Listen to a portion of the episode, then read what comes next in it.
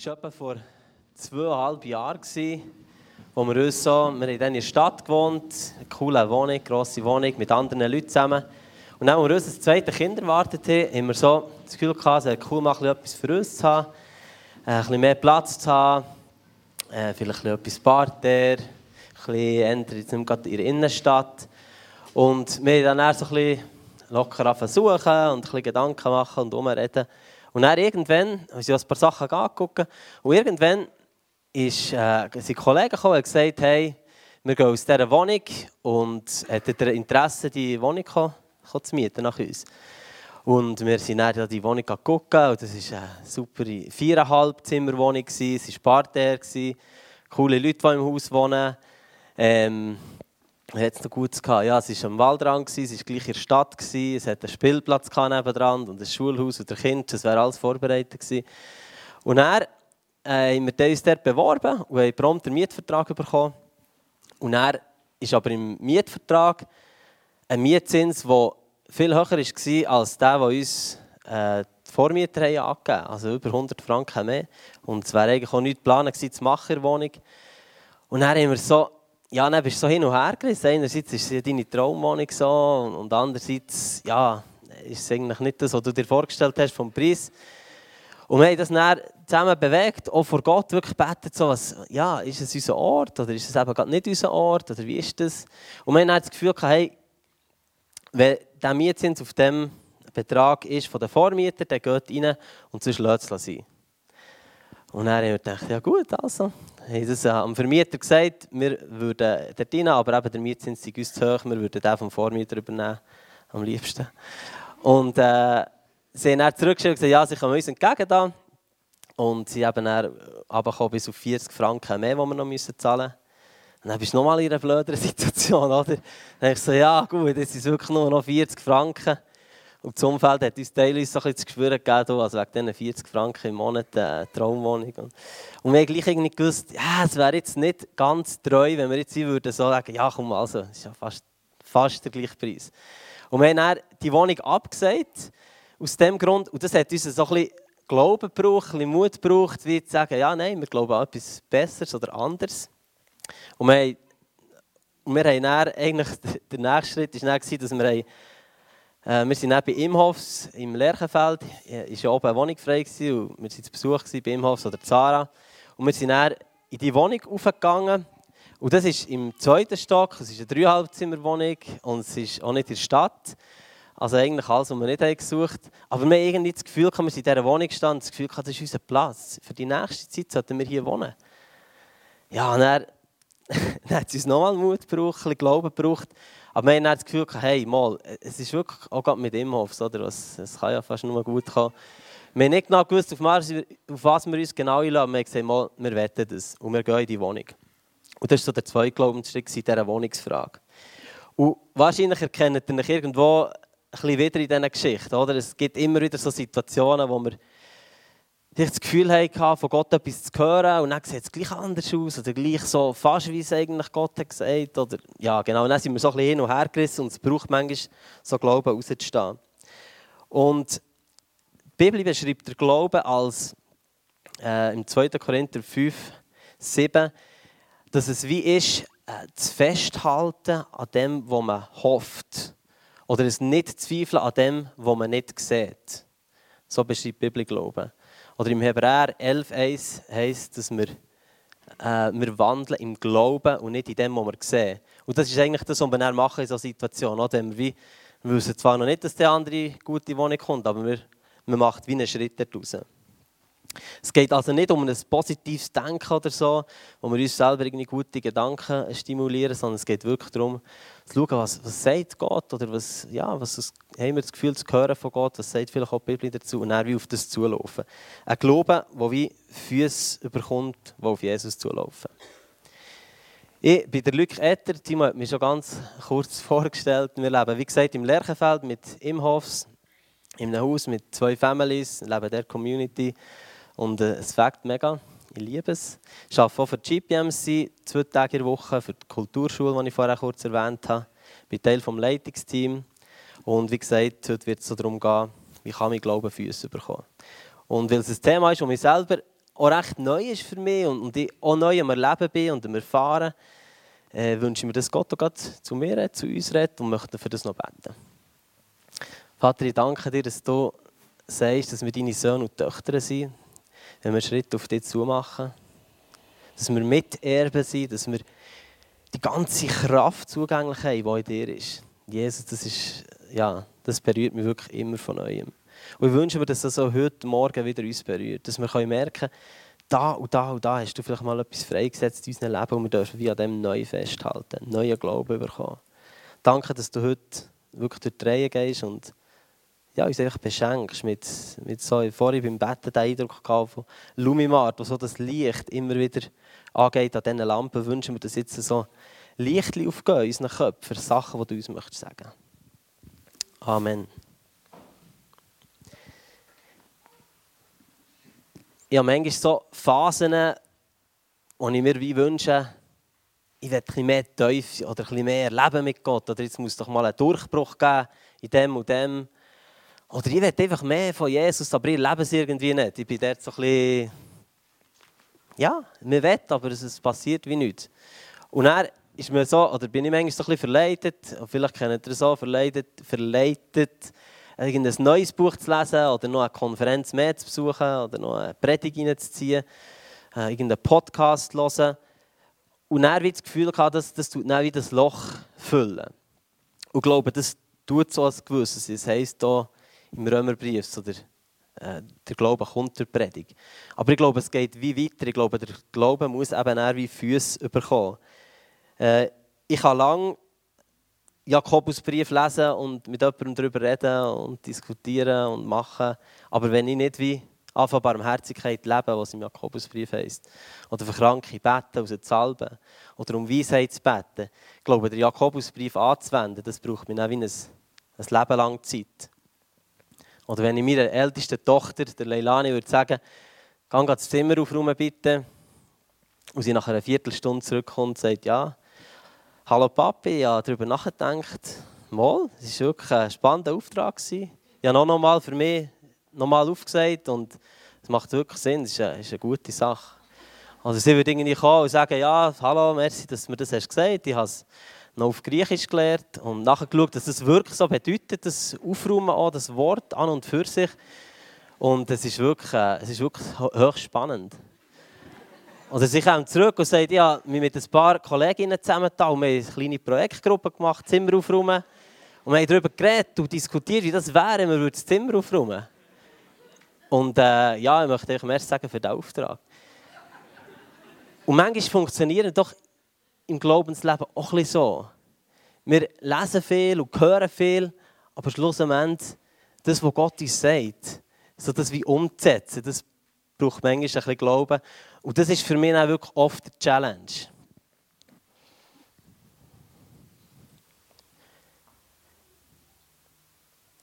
Ich möchte diesen Morgen ein bisschen ganz kurz die Geschichte von Abraham eintauchen. Wenn es um Glauben geht, äh, ist Abraham nicht weit weg. Abraham wird ja genannt als der Vater von all denen, die glauben. Äh, Im Römerbrief. Also, das war ein Mann, der wirklich äh, so steht für Glauben in der Bibel. Und wir mal im IGW ein Fach gehabt, ich habe Abraham nicht mega gut kennt, so, die Geschichte. Und das Fach, und wir haben dort Sachen gelesen und gehört und ich habe nie gedacht, dass eine Lebensgeschichte so viel hergibt. Ich denke, wir könnten x Interface über ein paar Jahre so äh, gestalten über das Leben von Abraham. Aber ganz kurz zusammengefasst äh, hat er das Leben gehabt von ganz vielen Up and Downs, wenn ich das so als Überblick anschaue. Er ist in Haran gelebt, sehr äh, eine gute eine äh, Stadt, wo es, ihm, wo es ihm gut ist gegangen mit seiner Familie. Gott hat ihn gerufen aus dem Land raus. Äh, ist eine rechte Challenge so, in dieser Zeit mit der ganzen Familie weg von, von der Verwandtschaft. Ähm, sie sind näher in das Land gekommen, dann aber auch wieder müssen flüchten aus dem Land raus nach Ägypten. Er hat sich dann getrennt von seinem Neffen, vom Lot, der mitgekommen Und er hat Gott ihm einen Sohn verheißen in hohem Alter. Und ein bisschen später hat er ihn auch aufgefordert, Abraham den Sohn noch wieder herzugeben Gott und zu opfern.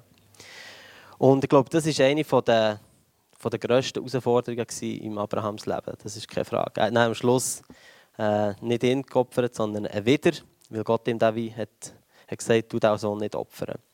Und vielleicht hast du auch schon gekämpft oder bist auch schon so enttäuscht worden von Gott in so Glaubensfragen. Äh, vielleicht ist irgendwo jemand gestorben, wo du hast fest daran geglaubt, dass er lebt. Oder es ist jemand äh, nicht gesund worden, wo du hast ganz fest daran geglaubt, dass er lebt. Oder du hast einen Job nicht bekommen. Oder eine Beziehung, die in die Brüche ist gegangen. Oder sonst irgendeine Situation. Und möchte dir wie Mut zusprechen, mitzuhören und, und doch nochmal so auch Gott gegenüber einfach das Herz aufzunehmen, dass er einen neuen Glauben dort reinsäen Ich glaube, der Abraham hat auch so Zeiten gehabt, wo er gedacht Gott hat mich vergessen.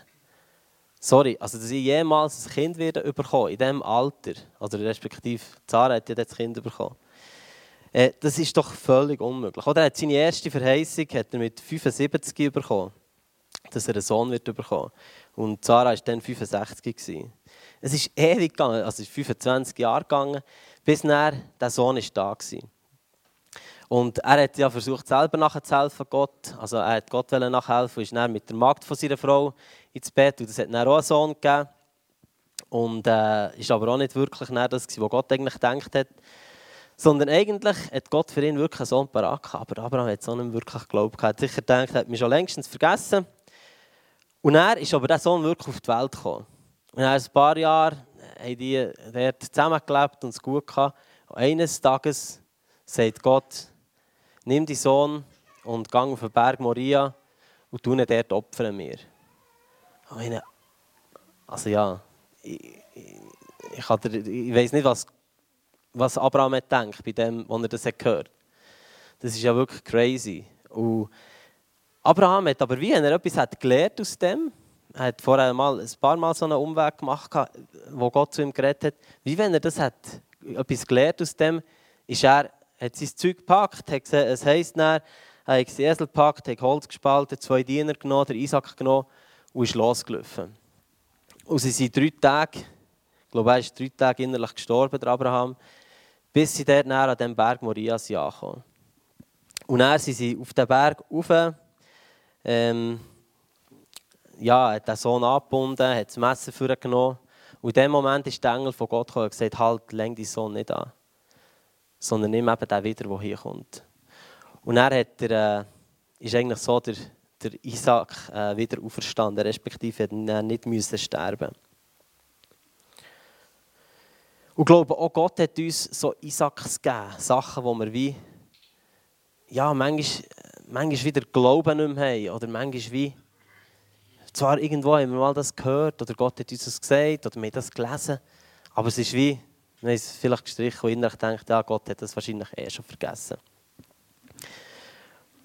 Vielleicht hast du, ja, hast du Albträume oder hast du finanzielle Sorgen. Und es, es ist, oder du hast irgendwelche anderen Streitigkeiten. Du hast nicht Frieden mit Leuten. Und du hoffst so fest, dass es irgendwann wirklich Frieden geben darf. Und das wünsche ich mir, dass es darf zutreffen und dass es darf wirklich in diesen Glauben reinkommen, dass der Glaube darf anfangen Füße bekommen von uns. Ich bin die letzten, äh, dann, wo äh, News ab ist, habe ich kurz erzählt, dass ich das letzte Mal ins Gott gegangen und bete immer wieder so, Gott braucht mich dort, wo ich bin, dass ich an Situationen herkomme, wo ich so dein, Reich zeigen kann und, und reinbringen kann. Und dann bin ich eben in das Coop hineingekommen und die Frau von mir konnte nicht zahlen, weil sie kein Geld hatte oder das Kärtchen verloren oder irgendetwas. Und sie war da so ein bisschen aufgelöst und, und dann habe ich gesagt, ja, ich zahle das ab, das ist kein Problem. Und ich durfte zahlen und innerlich so Freude gehabt, dass Gott mich gebraucht hat für das. Und dann bin ich aus dem Coop raus, laufe vorne zum Beck und dann sehe ich dort, wie eine junge Frau, die ich nicht kenne, für einen alten Mann betet und, und ihm dort um Heilung betet. Also ich nehme es immer so ausgesehen. Und dann habe ich so gedacht, hey, yes, so cool, ich glaube, es ist irgendwie Erweckung langsam so im Lerchenfeld. Ich freue mich mega, was da abgeht. Und ich glaube, manchmal ist doch, sind es gar nicht so die, die ganz, weiß nicht was für riesen Glaubensschritte, die wir müssen glauben, sondern es fängt einfach damit an, dass wir daran glauben, dass Gott uns auch dort braucht, wo wir sind und dass wir diese Schritte, die Notizen vor Predigt, die Gott uns geredet hat, eben auch umsetzen und anfangen zu tun. Ich bin in den letzten zwei Wochen ein paar Mal mit den Kindern in die Stadt gefahren. Und einmal ist der Aviva etwas runtergefallen aus dem Sitzli. Und wir haben vorher gerade jemanden überholt und ich gehe lese es auf und dann sehe ich, ah, den Mann kenne ich ja von früher. Und dann habe ich ein bisschen mit ihm geredet und wir sind bis in die Stadt zusammengelaufen. Und es war eine coole Begegnung. Jemandem konnte ich Zeit schenken. Und ein paar Tage später äh, bin ich auch wieder in die Stadt gefahren und ein ehemaliger Schuttkollege von mir war dort auf einer Baustelle. Und dann, als ich herfahre, dreht er sich um und kommt auf mich zu und sagt, jetzt habe ich gerade Pause, eine Viertelstunde. Und dann haben wir da zusammen geredet und können austauschen. Er hat noch interessiert eben vom Glauben und so weiter, über diese Sachen können reden. Ich habe das Gefühl gehabt, ich bin jetzt drin, wo, wo Gott mich irgendwie braucht. Einfach eben, ob jetzt in die Stadt gehe, mit dem Kind bin oder, oder irgendwo im Job bin. Gott braucht uns dort, wo wir sind. Und ich freue mich auch mega, immer wieder die Geschichten zu hören, die ihr erlebt. Und wenn wir alle austauschen oder auch so im Live-Groove, wie Gott so, so am Werk ist in unserem Leben. Und als kleine Erinnerung habe ich eben hier die Schuhbändel mitgenommen, die Timo hat gesagt Ich möchte, dass jeder von euch so einen Schuhbändel einzieht. Nein. Ich möchte euch so einen Schuhbändel schenken. Ich tue dann die, das Ding da, das Goldige, dahinter, Ausgang. Und ihr dürft euch so einen Schuhbändel nehmen, bevor ihr rausgeht. Es sind ganz verschiedene Schuhbänder. Seht so gemusterte, Punkte, gestreifte, kurze, lange, runde, flache, ledrige qualitativ hochstehend und qualitativ vielleicht nicht so hochstehend. Es hat verschiedenste, aber es sind alle neu. Und, und die Schuhbändel möchte ich motivieren, irgendwo aufzuhängen, da irgendwo herzutun, an eine Tür fallen oder am, am Auto irgendwo herzutun oder ähm, weiß auch nicht, um das Handy binden oder, oder eben wirklich in die Schuhe einziehen, wie der Timo das gemacht hat um ein Trinkfläschchen, das ihr jeden Tag braucht, oder um die Hand umlieren. Einfach irgendwo, wo ihr erinnert werdet. Glaube hat damit zu tun, dass er Füße bekommt. Glaube hat Füße. Glaube hat nötig, dass das, was Gott uns sagt, dass wir das wie auch tun, dass das in eine Umsetzung kommt.